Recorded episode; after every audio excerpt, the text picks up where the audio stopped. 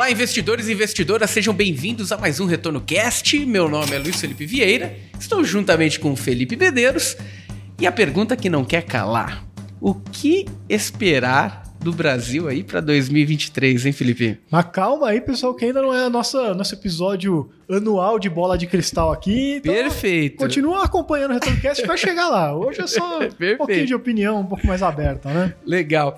Então, passadas as eleições, uma eleição muito é, é, é, próxima né, dos candidatos ali, bem, bem, bem acirrada. É, e agora a gente tem a, o novo governo aí começando né, a dar algumas ideias, tendências.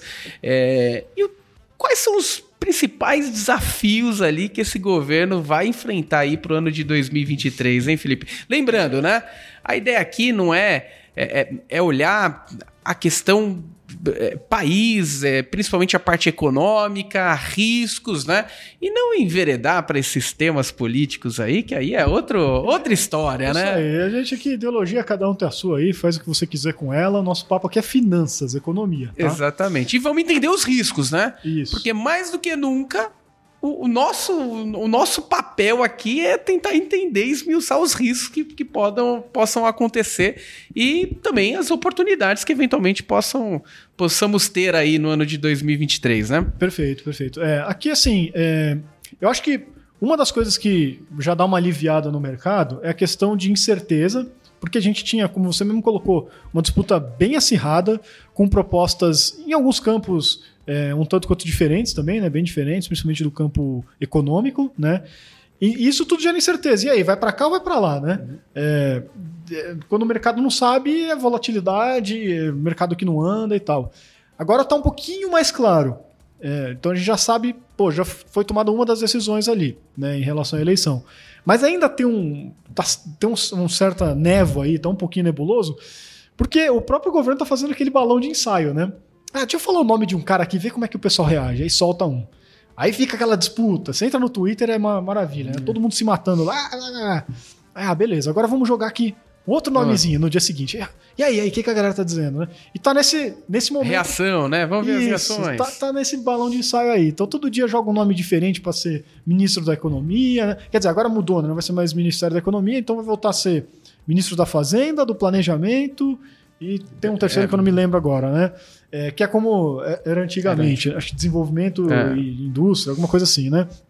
É, então aí começa a se especular um monte de nome enquanto a gente não sabe. Que tem horas que nomes que vão para um caminho de determinada política econômica, depois joga outros nomes que vão para outro determinado caminho, né? Então a gente ainda tem um tanto de incerteza nesse sentido. Então acho que até o, final do ano, ou até o começo do ano que vem, onde aí vai ter que dizer mesmo, ah, é o fulaninho que vai assumir e vai ser nessa direção que a gente vai, é, a gente ainda vai ter um pouquinho de volatilidade aí por, pelos próximos dois meses, né? Novembro e dezembro. Perfeito. E, mas um, um dos grandes desafios no Brasil é relacionado a contas públicas, né, Felipe? É. Então a gente vê aí um governo que, que é, é, tá está arriscando algumas pautas de injeção de dinheiro, mais injeção monetária aí no, no, no mercado. É, isso acontecendo, o que, que a gente deve esperar aí das contas públicas? Aí não tem mais jeito nessa equação tem que entrar reforma tributária, senão o país vai, vai para bancarrota ali, né? Então, a questão fiscal é realmente uma, é uma das questões que está já mais definida. A gente vai ter 2023 com mais déficit fiscal, né? É, até porque é inevitável, né? Já foi contratado um monte de coisa esse ano aí, né? De benefícios, de incentivos e tudo mais, então é, não tem jeito.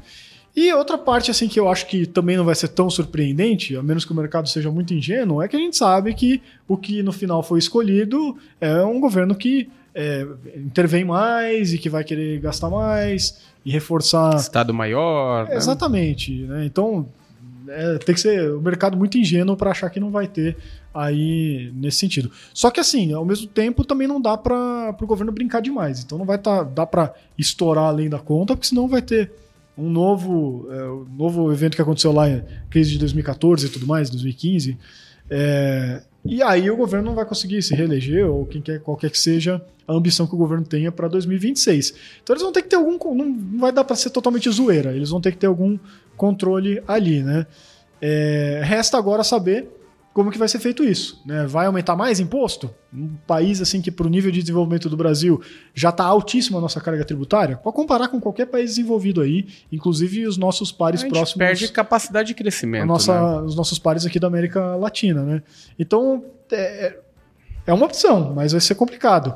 Vai se endividar muito mais? Né? É isso que a gente vai ter que ver. E aí acho que você trouxe um ponto importante que é vai sair finalmente a reforma tributária, né? Então, é, já teve especulação sobre o Bernard Api, que a gente trouxe aqui uhum. no, no Retorno Cast, lá em 2020, hein, pessoal? Perfeito. No meio da pandemia, a gente gravou com ele. Vale a pena voltar lá e assistir para entender as ideias da proposta de reforma tributária. Muito bom, episódio muito bom. É. E está sendo aventado de novo o nome dele. Ele tem já montadinho toda a proposta de reforma tributária, de transformar um monte de imposto em um IVA, né? E simplificar muito, e fazer já também uma, uma mudança em como a gente tributa as coisas aqui, né? De mudar, de, é, tributar menos o consumo e mais a renda. Perfeito. Enfim, tem várias mudanças lá, a gente conversou bastante sobre isso, vale a pena ouvir. Mas se for por esse caminho, né, a gente vai ter não só um, um, efeito fiscal aí que pode melhorar ao longo do tempo, mas principalmente um efeito de produtividade no Brasil. Perfeito. Né? É, porque o Brasil tem um problema, é, não é novidade isso, conhecido há muito tempo, de que a gente tem é, o pior resultado do mundo em tempo gasto só para você poder pagar, recolher os impostos. Né? É, isso e mais um monte de problemas de impostos em cascata, que aumentam o custo de tudo que a gente produz e consome aqui no Brasil. Então, se rolar mesmo essa é, reforma tributária, e agora o se bem importante, porque a gente sempre ouve que vai rolar reforma tributária e nunca uhum. rola, né? mas se rolar dessa vez, aí pode ser uma ajuda tanto no fiscal quanto em questões de produtividade. Isso eu acho que é um. Tá, tá sendo jogado ali as ideias de que pode acontecer, né? Mas eu só acredito vendo. Eu sou bem cético porque eu ouço essa promessa desde que eu existo, entendeu? Então. E, e esse, essa conjuntura aí que, que você trouxe, então, é, é, traz pra gente, a gente vai acompanhar, lógico, né? Mas traz pra gente uma possibilidade dos do juros continuarem altos por mais tempo, né, Felipe? Dado que vai ter mais injeção de dinheiro, é, o, o mundo não está fácil, né? O mundo está aumentando juros, e se a gente errar na dose do nosso prêmio de risco, entenda, né? A nossa taxa de juros sendo o, o, prêmio de risco em relação aos outros países ali, a gente pode sofrer bastante no câmbio ali. Então, uhum. é, é, o, o, Campus Neto vai ter um trabalho é, complexo ali para pilotar esse ano de 2023, hein? Perfeito, cara. Eu concordo com você. Eu acho que o, o mercado até tá projetando uma, uma, uma virada do ciclo pro ano que vem e tal, mas eu acho que é de novo o otimismo do mercado aí, porque eu acho que tem esses dois pontos. Né? Apesar de a gente ter tido um pouquinho de deflação aqui, a gente sabe como é que funcionam essas deflações em anos eleitorais, né? Então, começar, vai começar a vir o, o, preço disso mais cedo ou mais tarde. Ah, né? se você pega os dados do IBGE, você vê lá, né? Transportes. É. Todo mês, transportes, porque é. é justamente aquele incentivo, né? É, exatamente. Então, uma hora ou outra isso vai ter que ser ajustado, né? E se quanto mais empurrar isso para frente esse ajuste, pior vai ser, que foi o que a Dilma fez lá em 2014 para se reeleger também, então a gente viu o que aconteceu, né? Depois a gente teve lá a inflação de 10% no ano, etc, né? Então, é, vai vir esse ajuste aí, né? É, e o Banco Central já parou o ciclo de alta. Mas iniciar um ciclo de queda de juros é outra história. Eu acho que ele vai ter que segurar, né? Seja porque vai vir esse ajuste nas contas, seja porque a gente vai continuar tendo déficit fiscal, né? É, e principalmente por conta do cenário externo que você colocou. O mundo inteiro subindo o juro e o Brasil baixando, é, vai virar câmbio, né? E aí a gente vai ser forçado a subir de novo porque o câmbio vai impactar mais na inflação, etc e tal, né? E é, a gente tem um, um, evento inédito agora, pelo menos esse, nessa questão é, entre ser um governo que gasta mais, etc e tal, que é o Banco Central independente. Então também não vai dar. Essa é outra questão que traz um certo alívio, talvez, né, na, na questão fiscal. Porque se o governo quiser sair gastando desenfreadamente, o Banco Central agora é independente. Então ele vai subir o juro e vai frear a economia do mesmo jeito. Então, esses caras vão ter que entrar num acordo. Para não segurar a atividade econômica, o governo também não vai poder gastar desenfreadamente, né? Então, acho que tem um... agora, agora aqui a gente, a gente tem uma teoria dos jogos ali, né? É, então agora finalmente é, começa a ter uma, uma, uma... uma balança ali para equilibrar essa questão do fiscal e do monetário, né? Os é. dois têm que sentar e conversar, porque se os dois agirem individualmente, os, ambos perdem. Aí né? o país só, só apanha. Ambos perdem. Né? E, e, a gente é o que mais perde. Né? Exatamente. Né? Então é por isso que eu concordo com você. Eu acho que o juro vai continuar nesse patamar elevado aí. É, cair eu acho improvável e subir mais, aí Vamos ver. Eu acho que vai continuar estável por um bom tempo aí nesse patamar. Perfeito. Mas importante, né? Esse é um exercício de, de, de previsão, né? De futurologia, bola de, bola de cristal. Pode não acontecer nada disso que a gente está falando.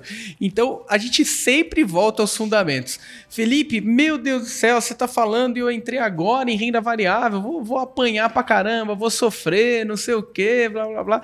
Te volta aos fundamentos, né? Diversificação. É, é, é, meio chato. Até fiz uma postagem recente ali falando: é, progressivo parece que diversificação é como colocar água no chopp, né? É, é. Ah, pô, você tá colocando água no meu chopp, agora que eu tô né, na, na, nessa empolgação. Mas a diversificação é justamente o, o controle de risco do portfólio, né? É, é, já dizia lá Markowitz, né? Você consegue atuar no nível de diversificação que só corra aquele risco meio que sistêmico, né? Ou não sistêmico, você não precisa correr. É isso. Você precisa ter essa, essa é, ter, trazer essa função de querer ganhar dinheiro no curto prazo, querer acertar.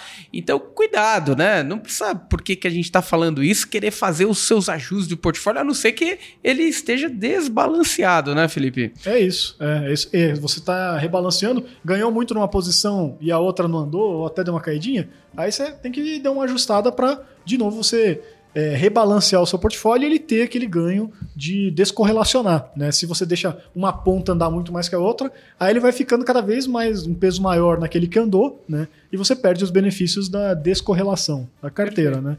Mas tirando isso, é, ficar tentando acertar lá o, o traseiro da mosca, para ser aqui um pouquinho né, mais programa familiar, né?